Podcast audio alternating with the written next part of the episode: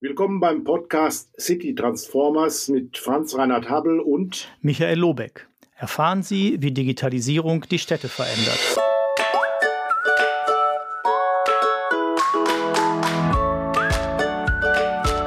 Ja, ich darf Sie herzlich begrüßen zu einer neuen Folge von City Transformer. Mein Name ist Franz Reinhard Habel. Wir machen das ja gemeinsam im Wechselspiel mit Michael Lobeck. Hallo Michael, schön, dass du da bist heute. Ja, hallo Franz Reinhardt. Wir haben heute auch einen Gast, äh, Steffen Hess vom IESE-Institut in Kaiserslautern. Er wird sich gleich auch im Detail nochmal vorstellen. Und bevor wir in, äh, glaube ich, ein sehr interessantes Gespräch eintreten werden, unsere Standardfrage, lieber Michael, was gibt's Neues? Ja, ich habe jetzt zwei Sachen, die sich sehr aufeinander beziehen. Ich habe in deinem letzten zehn Minuten äh, Internet-Newsletter ähm, die Nachricht gelesen, dass Axel Voss, ähm, Europaabgeordneter der äh, EVP-Fraktion, ähm, findet, dass die DSGVO so nicht bleiben kann, wie sie ist, sondern dass man da was tun muss, weil uns die alle irgendwie verwirrt, behindert, unklare Rechtsbegriffe enthält und so weiter, gut gemeint sei, aber nicht funktioniert. Äh, die, die Kritiker werden ihm bestimmt schon vorwerfen, er will sie abschaffen. Ich glaube, das will er nicht, aber äh, das kann man sicher breit. Also das ist ein, ein Punkt. Und direkt darauf bezogen, dann äh, die Nachricht, ich glaube, gestern kam sie von Max Schrems, der mit seiner äh, NGO äh, Not Your Business ähm, jetzt gegen alle möglichen Unternehmen vorgeht, die äh, mit den Cookie-Bannern Schindluder treiben, also die die so gestalten, dass man erst 24 Unterseiten öffnen muss und 30 Mal irgendwas abwählen, bevor man Nein sagen kann. Ähm, und er hat jetzt 560, glaube ich, im ersten Schritt abgemahnt oder er hat ihnen einen, einen Monat Zeit gegeben und gesagt, dann petzt er bei den Datenschutzbehörden und äh, weitere 10.000 sind in Vorbereitung.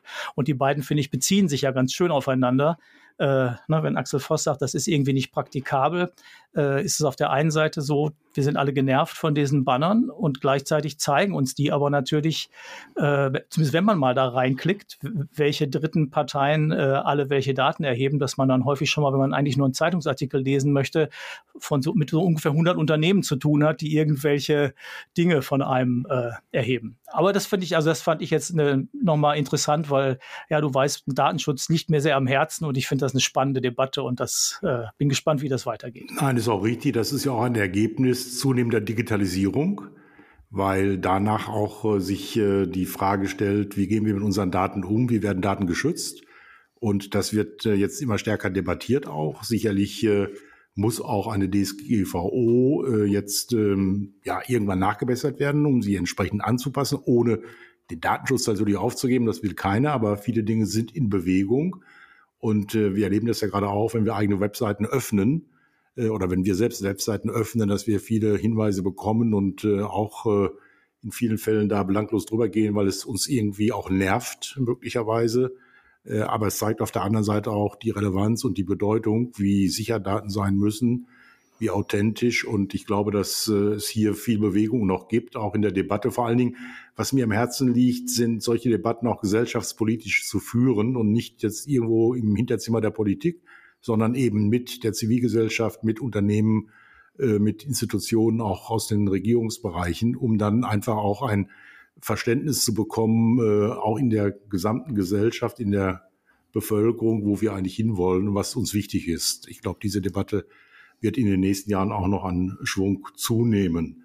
Vielleicht noch zwei Zusatzinformationen, wenn man nach der Lage fragt. Äh, mir ist jetzt bekannt geworden, dass wohl Mitte Juli die Entscheidungen fallen in der dritten Staffel, nicht im okay. Juno, wie ich erst äh, dachte, sondern im Juli. 96 haben sich ja beworben und äh, viele sind in Wartestellung, was passiert auch mit der dritten Staffel, um dann auch neu starten zu können. Eine weitere Information noch, äh, was im Moment ja auch auf der kommunalen Ebene große Relevanz hat, ist die Frage, wie werden sich die Innenstädte weiterentwickeln? Haben sie eine Chance?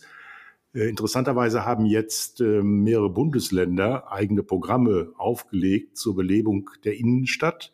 Und siehe da, auch das Thema Digitalisierung spielt hier eine entscheidende Rolle.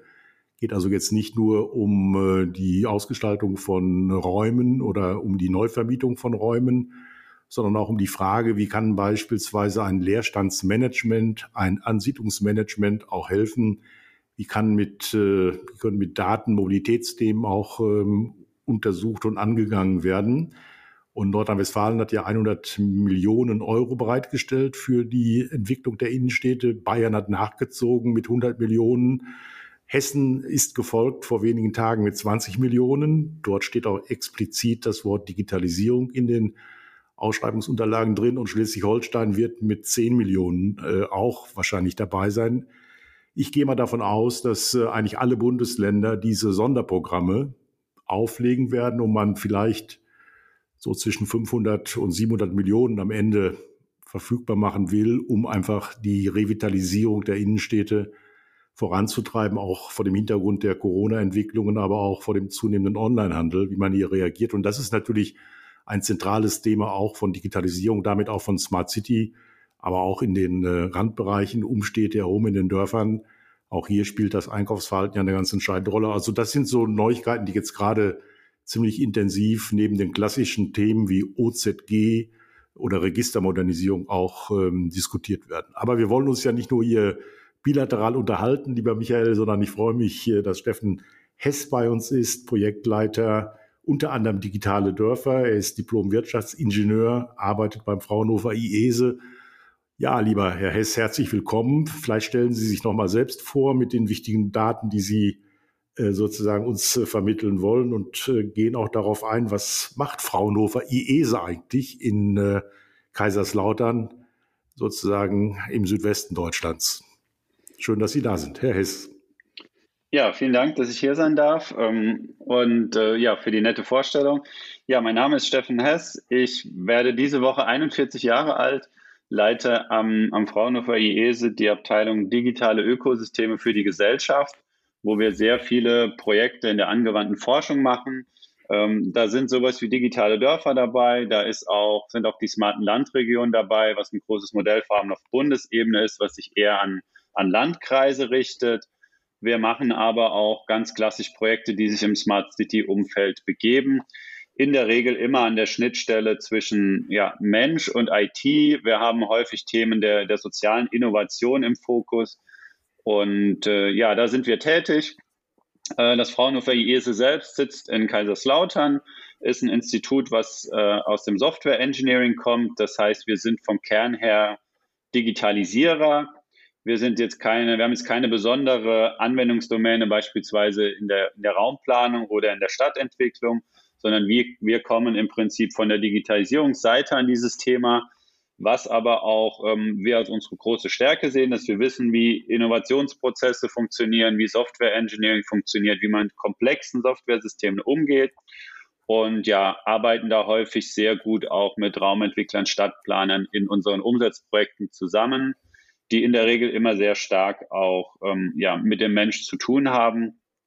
Und ja, wo wir häufig dann auch konkrete Lösungen umsetzen und erproben, das heißt, jetzt auch im Vergleich, wie es vielleicht bei einer grundlagenforschenden Universität wäre, bringen wir die Sachen auch wirklich ins Feld und probieren auch mal einfach aus, sammeln Erkenntnisse und versuchen diese denn, denn eben auch darzustellen. Ähm, ja, das klingt ja schon ganz spannend. Das ist sozusagen aber immer an der Grenze. Also Sie, Sie sind ja immer noch auch, äh, wie soll ich sagen, äh, oder so, so ne, nehme ich Sie wahr, an der Grenze von sozusagen Forschung und Anwendung. Ne? Also Sie machen anwendungsorientierte Forschung sozusagen. Also sind schon, also darum finde ich jetzt den Link nochmal zur Uni, den Sie gespannt haben, oder auch den Unterschied nochmal gut. Aber Sie sind schon noch nah dran, ist mein Eindruck, oder? Genau, also wir sind ähm, ja klassisch dazwischen, kann man sagen. Ähm, es gibt Projekte, da machen wir nur Anwendungen. Ja, die ähm, sind teilweise dann auch mit, mit Industriepartnern oder Unternehmen zusammen. Ähm, und es gibt Projekte, wo wir eben näher, weiter an der Forschung sind. Das heißt, der Auftrag von Fraunhofer ist eigentlich Erkenntnisse, die an Universitäten oder in Grundlagenforschung entstanden sind, ähm, für die Praxis nutzbar zu machen. Und so haben wir auch damals den, den Forschungsschwerpunkt der, der Smart Rural Areas gegründet mit dem Ziel, ähm, zum damaligen Zeitpunkt im Smart City-Kontext entstehende Lösungen oder auch Konzepte für den ländlichen Raum übertragbar zu machen. So ist es initial entstanden. Und ja, mein Team ist sehr interdisziplinär. Ähm, das geht von wirklich Kerninformatikern, die auch Software entwickeln. Ja, wir haben ein kleines Entwicklungsteam auch bis hin zu äh, Psychologinnen, Psychologen, Kommunikationswissenschaftlerinnen, Sozialwissenschaftlerinnen. Also das ist sehr breit aufgestellt, wodurch wir eben so ein Projekt dann auch Ende zu Ende machen können, sage ich mal, von der Idee bis zur Umsetzung aber eben auch, wenn es irgendwo tiefer ist, uns dann die Fachexpertise aus den jeweiligen Fachdomänen als, als Partner dazu holen. Wie ist denn die Nachfrage von Seiten der Verwaltung jetzt von Kommunen konkret, von Landesseite her oder von der Politik? Sie sprachen eben, dass Sie Auftragsarbeiten auch für die Industrie machen, dass Sie ja sehr forschungsintensiv arbeiten. Ähm, bisher war das ja so, dass jedenfalls meine meine Erkenntnis, dass Kommunen mit Forschungseinrichtungen nicht so häufig zu tun hatten und haben, äh, was ich für falsch halte. Wir müssen uns da, glaube ich, näher auch zusammenfinden. Äh, was ist da in den letzten Monaten und Jahren auf Ihrer Seite passiert und sehen Sie einen Anstieg auch der Nachfragen eben aus diesen Bereichen Verwaltung und Politik? Also einen Anstieg sehen wir auf jeden Fall, das kann man ganz klar sagen.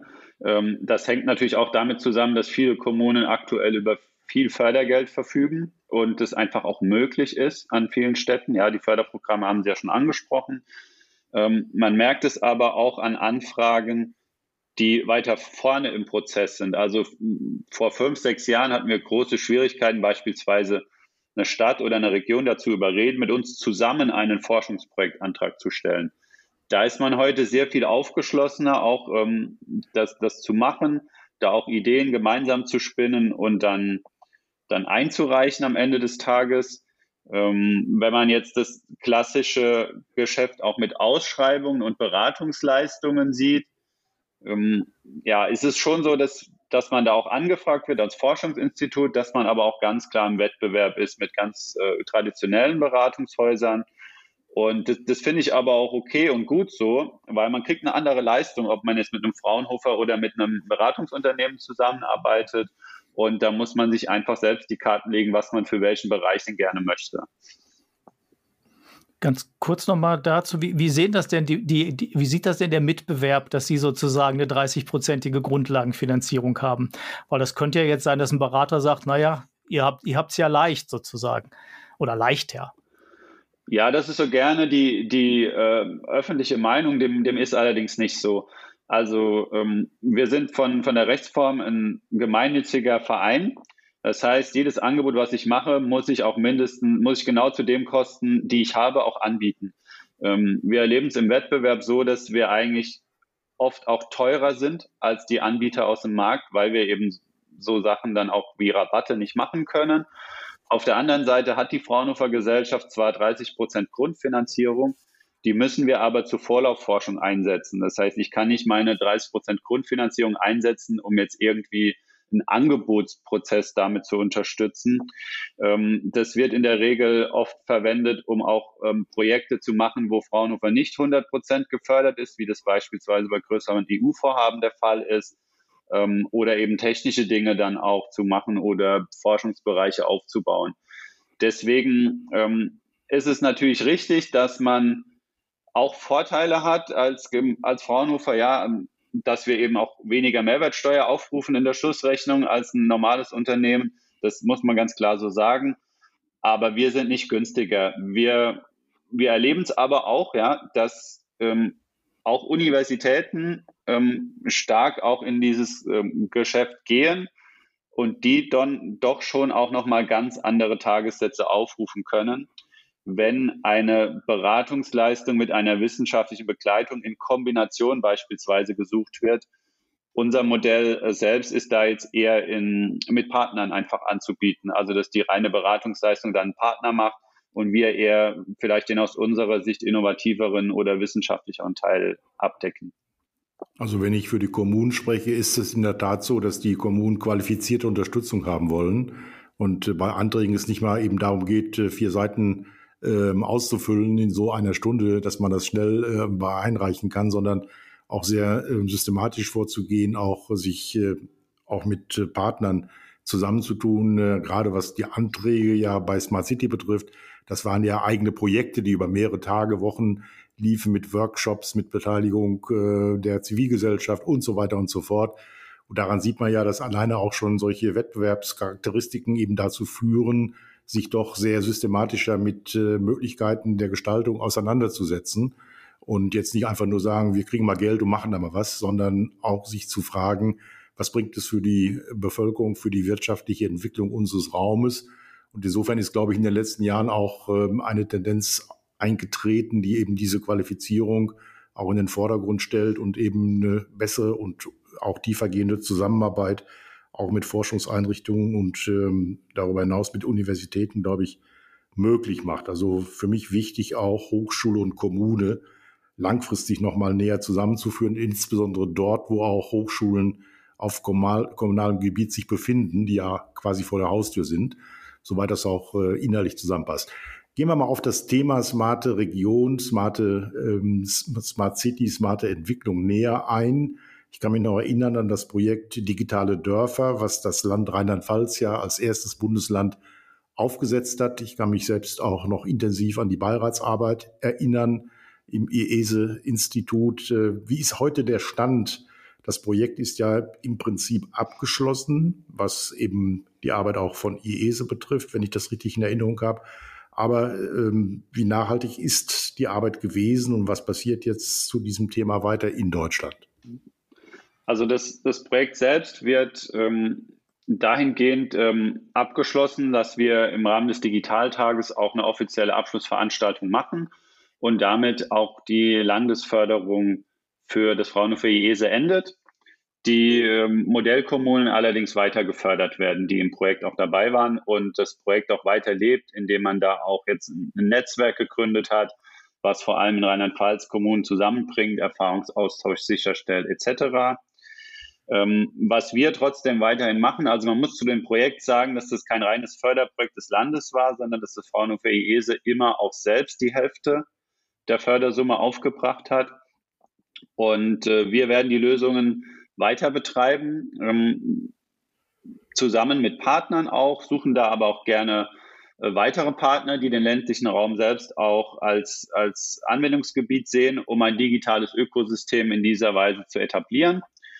Und äh, ja, was schön ist an den digitalen Dörfern, dass es eine sehr weite Verbreitung gefunden hat. Also die Lösungen, die entstanden sind, die sind heute im Prinzip gibt es in jedem Bundesland äh, mindestens eine Kommune, die die Lösungen einsetzt, mit Ausnahme jetzt der Stadtstaaten. Es gibt ganze Bundesländer, die das flächendeckend nutzen, wie Rheinland-Pfalz, wie Schleswig-Holstein, wie Mecklenburg-Vorpommern und auch Bayern, wo das teilweise in unterschiedlichen Konstrukten mit regionalen Partnern äh, passiert oder eben auch einfach durch, durch einen kommunalen Antrieb. Und das finden wir an sich sehr schön, weil es nicht alltäglich ist, dass man aus einem Forschungsprojekt in Anführungszeichen am Ende eine Lösung hat mit, mit fast 100.000 Nutzenden. Und äh, deswegen ist auch für uns keine Frage ist, dass das dass wir die Lösungen weiter betreiben, solange hier auch noch ein Bedarf besteht, ein Erkenntnisgewinn für uns auch da ist, es weiter zu betreiben und wir insgesamt eben viele Regionen sehen, die diese Philosophie, dass sowas wie ein Dorffunk ein Werkzeug ist zur Regionalentwicklung, einfach nutzen. Und äh, da eben ganz viele Menschen dann auch begeistert sind, wie sie über solche Lösungen an, ja, an Sachen teilhaben können am Ende. Sie haben jetzt Dorffunk schon erwähnt. Können Sie noch mal ganz kurz sagen, was, was für Dinge da dazugehören zu den digitalen Dörfern? Also digitale Dörfer wurde über die Jahre auch so ein bisschen zu einem Sammelbegriff. Ähm, dahinter verbergen sich eigentlich viele Projekte. Natürlich ist der Hauptteil nach wie vor die, die Landesförderung aus Rheinland-Pfalz gewesen, kamen aber auch viele Projekte dazu, wo andere Regionen die digitalen Dörfer gefördert haben oder jetzt auch weiter fördern. Ähm, so wie es beispielsweise das Land äh, Niedersachsen oder auch das Land Sachsen macht, die da kleine Bausteine sozusagen dazu bringen und das Schöne ist im Prinzip, dass diese Lösungen dann immer allen zur Verfügung stehen, auch wenn sie vielleicht nicht Teil der Förderkulisse waren. Ähm, ja, das, das Projekt selbst hatte begonnen stark mit dem Thema Nachversorgung und Ehrenamt, also wo wir erprobt haben, wie sowas wie regionale Online-Marktplätze funktionieren können. Ähm, das ist jetzt schon sechs Jahre her. Ja, inzwischen würde man sagen, ja, gibt's doch schon. Ähm, damals war das noch so, so quasi wirklich so den Anstoß, den man gegeben hat. Und es ist auch schön zu sehen, dass sich dann da teilweise auch ein Markt entwickelt, dass Unternehmen selbst Lösungen nachziehen, also dass man auch die Wirtschaft im Prinzip ja antriggert, mit so einem Forschungsprojekt hier in Anführungszeichen Konkurrenzprodukte zu entwickeln. Ähm, das finden wir grundsätzlich eine gute Sache, weil ähm, natürlich kann man, kann man Kräfte bündeln, aber man sollte auch einen Markt trotzdem noch haben. Das sehen wir auch als, als vorteilhaft für den ländlichen Raum dass ich als Kommune auch gegebenenfalls überhaupt eine Auswahl habe, welches Werkzeug, welche Lösung ich denn jetzt für mich einsetze. In, in der zweiten Projektphase wurde dann sehr stark das Thema dörfliche Kommunikation äh, behandelt, weil es in den Workshops, die wir mit Bürgerinnen und Bürgern gemacht haben, eben immer wieder Thema war. Ja, wir wollen mehr wissen, was bei uns so los ist. Und wir waren am Anfang skeptisch, ganz ehrlich. Ja, ähm, wir waren der Meinung, wie ihr wisst nicht, was in eurem Dorf los ist. Man weiß doch, welche äh, welche feiern und was so im Dorf gesprochen wird. Und äh, haben die Leute aber nicht locker gelassen, weil eben durch auch durch Veränderungen einfach von, von Wohnstrukturen mit Neubaugebieten, von Arbeitsstrukturen, dass beide ähm, Erwachsenen berufstätig sind in einem Haushalt, dieser klassische Dorfaustausch einfach nicht mehr stattgefunden hat, wo man sich in der neuen Dorfmitte gibt es ja jetzt auch einige Projekte getroffen hat, äh, zum Schnack oder, oder beim Friseur. Und da kam eben diese Lösung mit Dorfnews und Dorffunk dann äh, als Idee heraus. Das heißt, am Ende eine Möglichkeit zu schaffen, für die Region zu den Leuten zu kommunizieren, für Vereine, aber auch für Kommunen. Und auf der anderen Seite aber ähm, ja ein klassisches soziales Netzwerk zu haben, was allerdings als Einheit die Gemeinde beziehungsweise das Dorf hat und nicht wie es andere soziale Netzwerke klassisch tun, dass ich meinen weltweiten Freundeskreis da habe, mit dem ich kommuniziere. Das äh, war und ist auch ein wesentlicher Unterschied von sowas wie Dorffunk zu eben klassischen sozialen Medien, die ja häufig aus den USA kommen.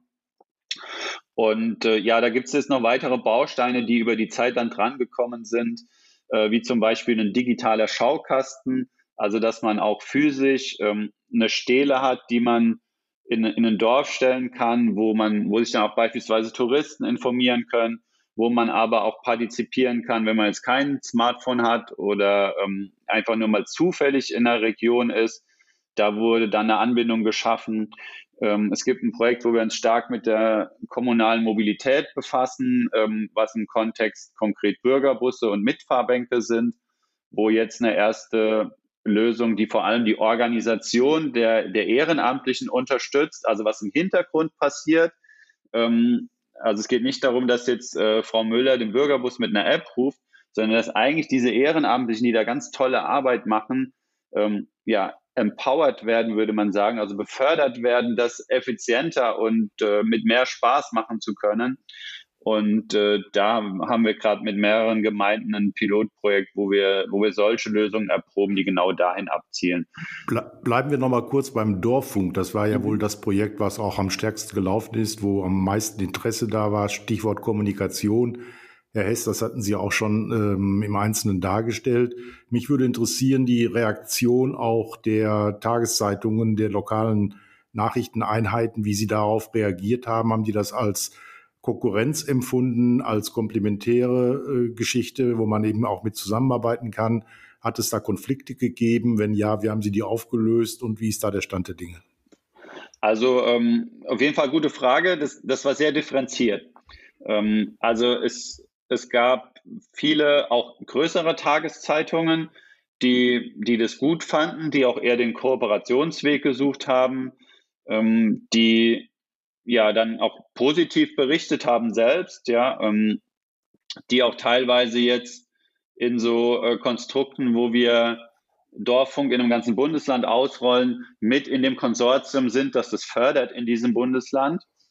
Ähm, auf der anderen Seite gab es natürlich aber auch kritische Stimmen, ähm, bis hin zu, dass es auch regelmäßig äh, zu Drohungen gegen uns kommt, kann man auch ganz offen sagen. Das ist in der Regel häufig von, von kleineren Printerzeugnissen der Fall, die sich vor allem auch über Werbung finanzieren, die äh, glauben, dass Dorffunk ihnen das Geschäftsmodell zerstört und dass wir ihr Geschäftsmodell zerstören. Ähm, und ich verstehe, dass man an dieser Stelle auch ähm, überall Gefahr sieht, ja, weil man aktuell auch ein aussterbendes Geschäftsmodell hat. ähm, meiner, also meiner Meinung nach. Ähm, das heißt, man muss sich selbst auch auf, auf den digitalen Vertriebsweg irgendwie einlassen und versuchen, da eine Lösung zu finden. Wir sind aus unserer Sicht da offen für Kooperationen. Es gibt auch Kooperationen mit äh, Verlagshäusern, die beispielsweise das Amtsblatt produzieren, die auch eine, eine eigene App haben. Natürlich weiß man aber auch, dass es ähm, ein Stück weit ein konkurrierendes Produkt ist. Aber wir sehen durchaus die Vorteile in der Kooperation auch für, für Verlagshäuser, weil zum einen ähm, ist Dorffunk werbefrei, also es ist überhaupt nicht erlaubt, in, in Dorffunk ohne unsere Zustimmung Werbung zu machen. Äh, zweitens verkaufen wir keine Anzeigen, also die Vorwürfe, äh, dass wir jetzt einen Anzeigenkunden hier ähm, wegnehmen, die kann ich so aus meiner Sicht nicht nachvollziehen. Ähm, auf der anderen Seite ähm, ja, ist, sind es auch dann mehr oder weniger eher Drohungen, die natürlich aber auf der regionalen Ebene dann durchaus auch ernst zu nehmen sind. Und ähm, gut, aus unserer Sicht sind die Lösungen super sicher und eine, eine Region kann die, kann die auch ohne Bedenken einsetzen. Wir äh, moderieren auch das Ganze und wir sind auch sehr offen für Kooperationen mit Verlagshäusern, ähm, wenn es da auch zu einer Win-Win-Situation für das Verlagshaus kommt. Also oft, äh, da muss man dann auch an der Seite entscheiden, ob man beispielsweise selbst Artikel in den Dorffunk bringt und darüber Leute auf mein eigenes Angebot holt und da dann sozusagen auch monetär über Anzeigen oder Abo-Modelle das, das Ganze nutzen kann oder ob man sich bewusst ähm, dem Ganzen verschließt und einfach überhaupt nicht an einer konstruktiven Konstruktion, äh, äh, Diskussion interessiert ist. Das erlebt man auch, ja, dass dann eher politisch motiviert äh, man Beschimpfungen loswerden will und das ist okay, ja, das kann ich ertragen. Ähm, kann da jetzt aber auch dann nicht immer auf jeden im Detail eingehen, der, der nicht an einem Diskurs interessiert ist. Mhm. Ja, finde ich nochmal sehr spannend, also weil ne, man sich natürlich immer, wenn man sich bewegt, äh, kann man irgendwo an, anecken sozusagen. Das ist ja das klassische Beispiel und wenn man ruhig sitzen bleibt, können die anderen alle weitermachen. Also insofern ist es ja eher ein positiver Punkt und ich finde ja auch ganz schön, dass Sie sagen, es gibt ja auch welche, die dann den, das auch als Chance sehen und, und kooperieren wollen.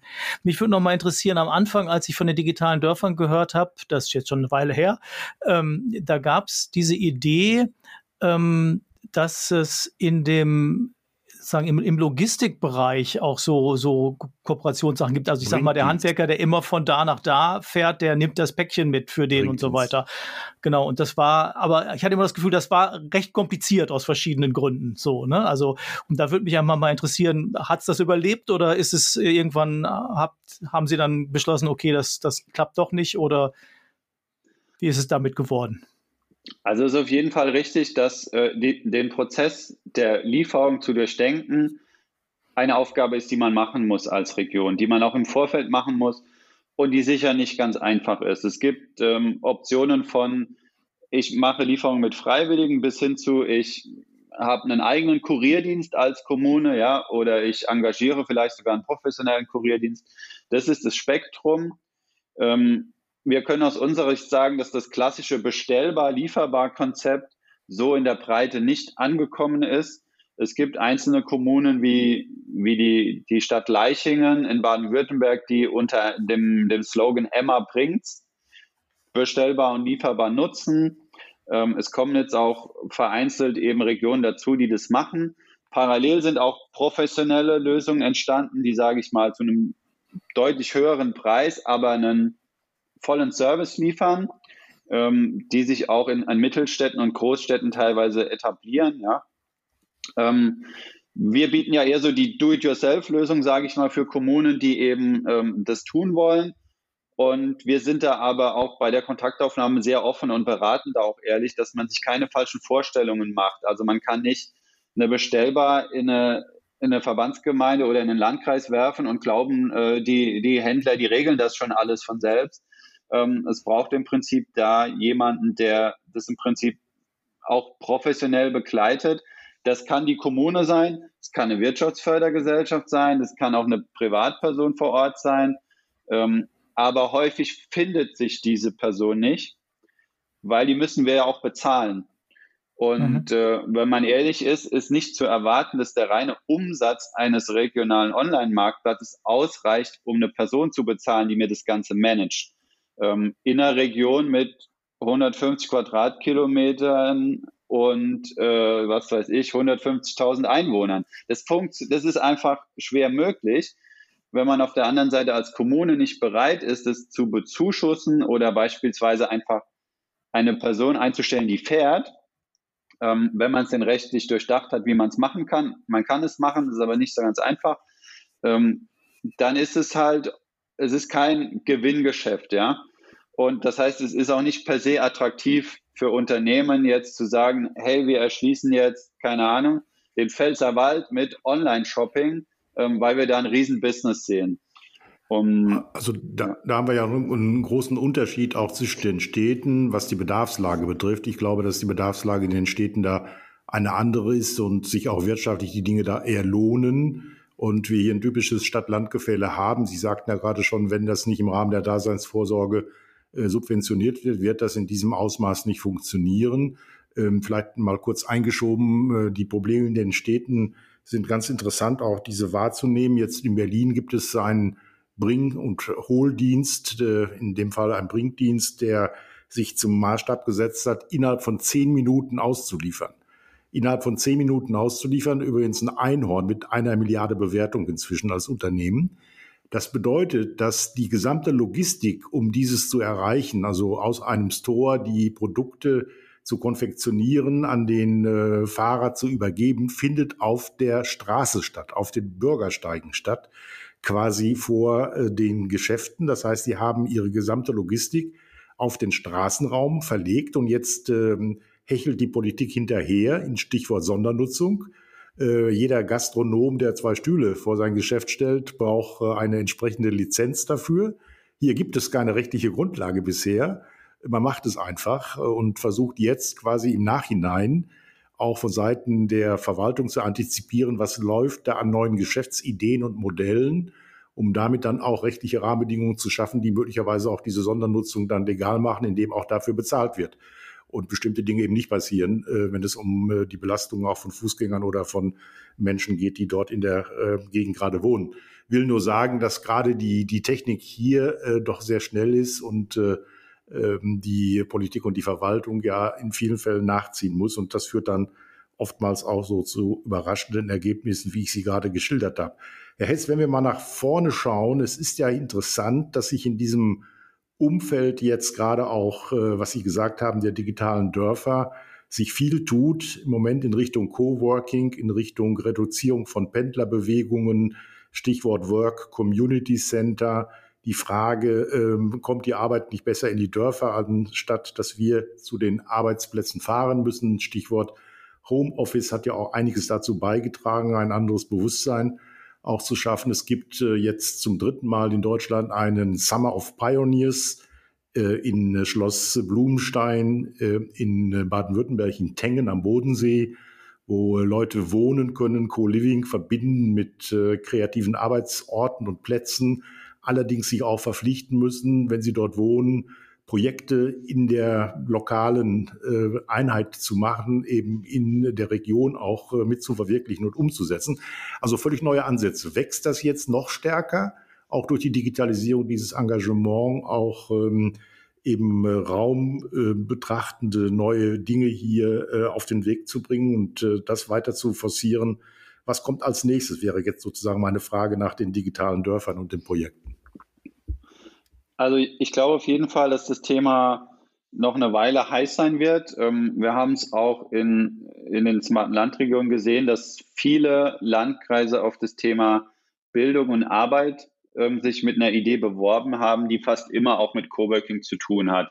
Ähm, das geht dann vom, vom klassischen Coworking bis hin zu, dass man klassisch Dorfgemeinschaftshäuser umfunktioniert und dort auch Coworking-Möglichkeit schafft aber auch klassisch Pendler in dieses Konzept mit einbezieht und schaut, wie, wie digitales Werkzeug das Ganze effizient gestalten kann, aber auch Anreizsysteme schaffen kann, für Unternehmen Coworking zu nutzen.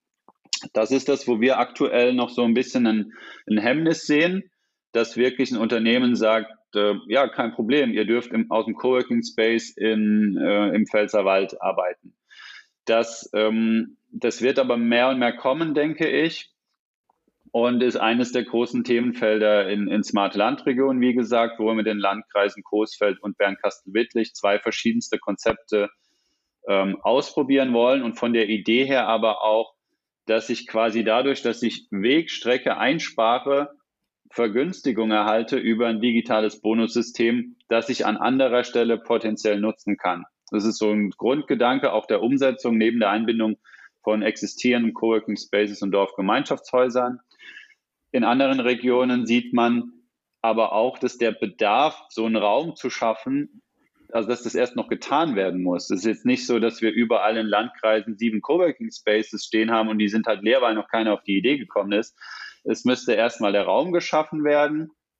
Auf der anderen Stelle, jetzt äh, meine persönliche Meinung, konkurriert natürlich ein Coworking Space im ländlichen Raum auch immer mit dem Homeoffice im eigenen Haus. Ähm, Deswegen glaube ich, dass man hier auch ein bisschen ganzheitlicher denken muss und beides irgendwie in die Konzeption mit einbeziehen sollte. Ähm, und ich glaube, dass man eine große Chance hat, aus Coworking Spaces eben auch Begegnungsstätten im ländlichen Raum zu machen. Ähm, das ist eine der Top-Themen. Das zweite ähm, Hauptthema in smarten Landregionen ist Mobilität. Das ist sicher auch keine, keine Überraschung. Da gibt es auch sehr, sehr verschiedenste Herausforderungen, die sich gänzlich von denen in Städten unterscheiden. Ja, im ländlichen Raum müssen wir überhaupt mal Mobilität herstellen und in städtischen Räumen muss ich eher die viele Mobilität in den Griff kriegen. Da, ähm, da wird es hingehen, das, das dritte Anwendungsfeld ist Gesundheit und Pflege, ähm, wo man, glaube ich, viel tun kann, auch jetzt schon, wo man, wo wir in Deutschland, glaube ich, einfach mal machen müssen. Also äh, ganz ehrlich, ich verstehe nicht, wieso wir schon so lange warten, bis wir da das tun, wovon wir eigentlich alle wissen, dass wir es brauchen, was Digitalisierung von Gesundheit und Pflege angeht. Ähm, heißt nicht, dass wir in einem Projekt die digitale Patientenakte umsetzen werden, ja, ähm, auch um das, um da hier gleich mit Mythen aufzuräumen.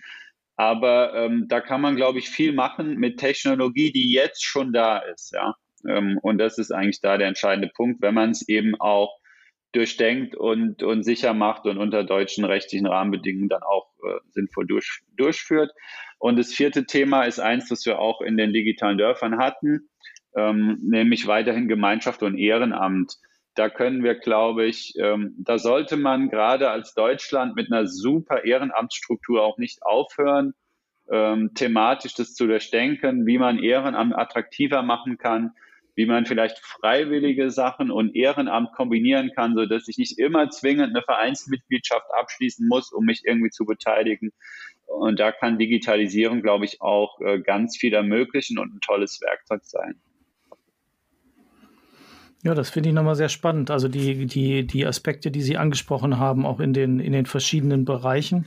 Ähm, ich habe in letzter Zeit bin ich öfter mal gefragt worden, ob ich denn jetzt denke, dass dadurch, dass wir die Digitalisierung auf diesen verschiedenen Feldern ja jetzt mit mehr oder weniger Erfolg schon, aber immerhin Stückchen für Stückchen äh, ähm, haben, äh, ob denn jetzt das Land sozusagen so attraktiv wird, dass äh, die bisher immer noch zu beobachtende Flucht vom Land in die Stadt äh, denn sich jetzt umkehren wird. Und ich persönlich bin da immer so skeptisch, weil ich denke, ja, klar, dass die Digitalisierung hilft dem Land äh, an vielen Punkten aber sie hilft eben der Stadt auch und darum sehe ich jetzt, hab, ist mein Eindruck, mein Gefühl sozusagen, äh, dass wir den Unterschied damit nicht, also die, die, die, eine Differenz sozusagen, der, der Wanderungsstrom nicht umkehren. Aber wie schätzen Sie das ein, nach den Dingen, die Sie beobachten, oder vielleicht auch nochmal an dich, Franz Reinhardt, wie siehst du das? Also an mhm. euch beide. Also ich, ich glaube auf jeden Fall, dass die Digitalisierung den ländlichen Raum attraktiv machen kann. Wir sehen das auch dass es zwar diese globalen Trends gibt, wenn man alles analysiert, dass es aber sehr viele ländliche Regionen gibt, wo ich überhaupt keinen Bauplatz, Haus oder Wohnung bekomme, weil die, ne, weil die voll sind. Die sind attraktiv, die haben auch ähm, dieses Rädchen der Digitalisierung als Teil der Daseinsvorsorge gedreht und alle anderen auch. Und da ist es schwer hinzukommen.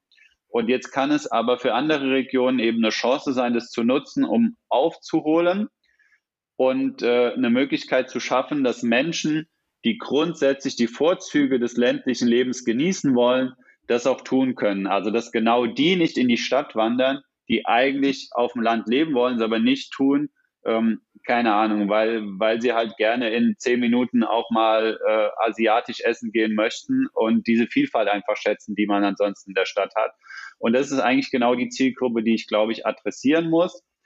Trotzdem wird es immer aber auch Menschen geben, die gerne in urbanen Räumen wohnen. Ähm, das ist ja auch altersabhängig. Man macht ja auch so einen äh, Kreislauf mit.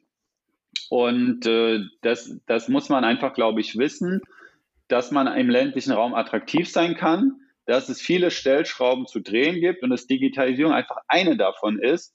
Die löst mir nicht alles, ja. Auf der anderen Seite ähm, kann ich die aber auch nicht komplett vernachlässigen. Und das, das nutzen viele Regionen im Moment extrem erfolgreich auch, um Leuchtturm zu sein, überhaupt bekannt zu werden, sodass Menschen in Berlin auf die Idee kommen, hey, in dem Landkreis, da ist es ja eigentlich ganz nett und wow, da gibt es auch Dienste und hey, da kann ich mir auch, was ich hier habe, innerhalb von kurzer Zeit irgendwie äh, beschaffen oder zugänglich haben. Warum gehe ich da nicht hin? Also ich glaube, es wird äh, dahin führen, dass äh, wir unsere Orte flexibilisieren werden. Wir werden nicht äh, ein Leben äh, komplett im Land oder auf dem Land führen oder komplett in der Stadt führen, sondern wir werden mal hier, mal dort und äh, an einem anderen Ort dann auch noch sein. Äh, das äh, glaube ich, weil es auch schon Erkenntnisse gibt und Entwicklungen, gerade jetzt durch die Corona-Zeit. Ich kann mich an meinen Sohn erinnern, einer meiner Söhne äh, ist jetzt für gut acht Wochen mit zwei weiteren Familien, mit kleinen Kindern aufs Land gezogen ähm, und äh, haben dort vom Land aus gearbeitet. Äh, einer der Elternteile hat auf die Kinder aufgepasst ähm, das andere Elternteil hat sich um die Versorgung gekümmert, dieser etwa zwölfköpfigen Gruppe insgesamt. Und die anderen haben gearbeitet, auch wissenschaftlich gearbeitet. Eine der Personen ist äh, Klimaforscherin, hat weltweit auch äh, ihre äh, Arbeit gemacht. Und das Wichtigste in diesem Center war natürlich eine High-Speed-Breitbandverbindung, die sie braucht, um eben diese weltweite Arbeit tätigen zu können. Und ähm, eigentlich wollten sie gar nicht wieder weg. Das heißt also auch solche neuen ähm, Lebensformate, die sich dann mal vielleicht für acht Wochen oder zwei, drei Monate oder vielleicht sogar noch länger an einem oder einem anderen Ort irgendwo bilden werden, könnte ich mir vorstellen. Jetzt nicht, weil wir immer Pandemien, Pandemien haben werden, um Gottes Willen, aber weil sich äh, eben auch äh, Lebensumfelder äh, auch ändern werden und da eine höhere Dynamik eintritt, sodass auch dieser Begriff Stadt-Land äh, auch in den Gegensätzen, glaube ich, sich irgendwann auflösen wird, äh, auch durch Digitalisierung in gewisser Weise, weil eben Services und Dienste dann auch äh, zusammengeführt sind. Also, ähm, aber das ist jetzt eine reine äh, persönliche Wahrnehmung der Dinge. Äh, wir haben ja diesen Wegzug und Zuzug, je nachdem von welcher Seite man das betrachtet, äh, Michael ja immer gehabt. Wenn man die letzten 500 Jahre betrachtet, gab es immer einen Boom, wo die Leute aus den ländlichen Bereichen in die Städte gingen. Dann gab es wieder eine Rückwanderung aus den Städten ähm, in die ländlichen Regionen, also ein Zyklus, der sich immer wieder neu aufbaut aufgrund von gesellschaftlichen und wirtschaftlichen Entwicklungen natürlich insgesamt. Das wird auch in äh, 200 Jahren noch so sein. Wenn wir da nochmal dann unseren Podcast in 200 Jahren machen, äh, dann werden wir vielleicht das auch nochmal rekapitulieren können, was wir heute hier gerade sagen. Wir haben noch wenige Sekunden. Was haben wir noch vergessen? Ja, gibt es noch was, äh, Herr Hess, wo Sie sagen, jetzt haben wir so ein paar Dinge angesprochen, aber irgendwas, was sozusagen aus Ihrer Sicht und Ihrer Arbeit, wo Sie denken, das ist noch was, was eigentlich was total Spannendes wäre, was wir noch äh, erzählen sollten? Also was für uns äh, forschungstechnisch aktuell ein großes Thema ist, ist, wie ähm, das Konzept des digitalen Ökosystems äh, den ländlichen Raum stärken kann. Also dass man gemeinsam mit vielen Akteuren, also vielen Landkreisen, vielen Städten, vielen ähm, ja, Entwicklern oder Unternehmen, die Lösungen anbieten, an einem gemeinsamen Ökosystem arbeitet, um ähm, nicht um, ja, ich will jetzt nicht von Flickenteppich reden, ja, aber um einfach Kräfte zu bündeln und die, die 80 oder die 90 Prozent Lösung zu schaffen, die dann aber auch Netzwerkeffekte generiert und wo wir alle davon äh, profitieren können. Und das ist etwas, was ja die, die große Vision auch der, der smarten Landregion ist, so etwas herzustellen und oder auch zu erforschen, ob das Kommunen überhaupt wollen. Ja, wir gehen da durchaus ganz offen ran. Will ich überhaupt mit meinem Nachbarlandkreis äh, die gleiche Lösung haben oder will ich explizit vielleicht eine andere? Das sind ja alles Fragestellungen, die dann auch da mit reinspielen. Und das ist auf jeden Fall etwas neben allen äh, technischen Hype-Buzzwords, die man jetzt noch äh, nutzen könnte, was aus unserer Sicht äh, spannend ist zu entwickeln, wie sich überhaupt dieser Markt weiterentwickelt und ob sich solche Ökosysteme bilden, vielleicht auch in verschiedenen Domänen, die dann aber auch am Ende für vielleicht nicht so reiche Kommunen Sachen bezahlbarer machen, ähm, weil man nicht die sogenannte eierlegende Wollmilchsau sich basteln lässt, sondern weil man eben Lösungen hat, die, die vielleicht genau den, den Stamm der, der wichtigsten Sachen umsetzen. Und ja, das ist für uns spannend und auch etwas, was wir da im, im Forschungsprojekt angehen.